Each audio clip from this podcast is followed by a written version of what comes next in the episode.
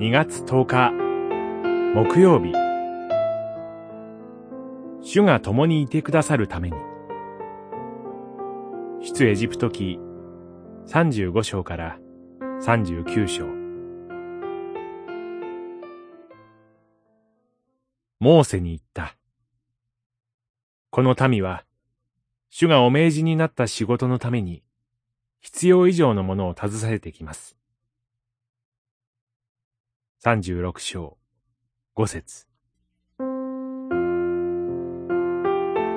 シナイ山の上で幕屋の建設が命じられていましたが、若いお牛の像を作って拝むという罪を犯したため、中断されていました。モーセの取りなしと主の許しを経て、いよいよ幕屋の建設が始まります。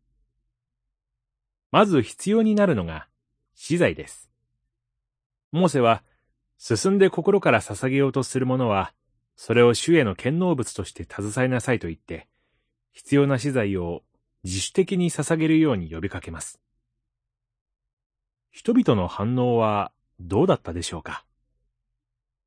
幕屋作りに携わる者たちが、民が必要以上のものを携えてきますと、モーセに報告して、受付の中止を告げなければならないほどでした。決して、余裕のある中から携えてきたわけではありません。例えば、祭司が手を洗うための旋盤は、婦人たちが大切にしていたと思われる、聖堂の鏡で作られました。幕屋は、主がイスラエルの中に住むことを示します。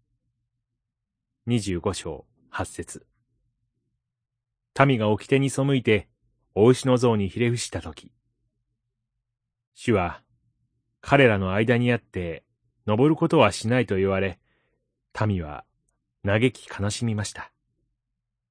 33章4節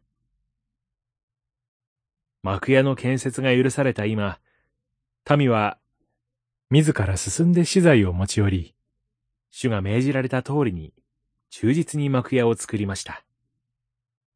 主と共にありたいという彼らの熱意です。祈り。主よ。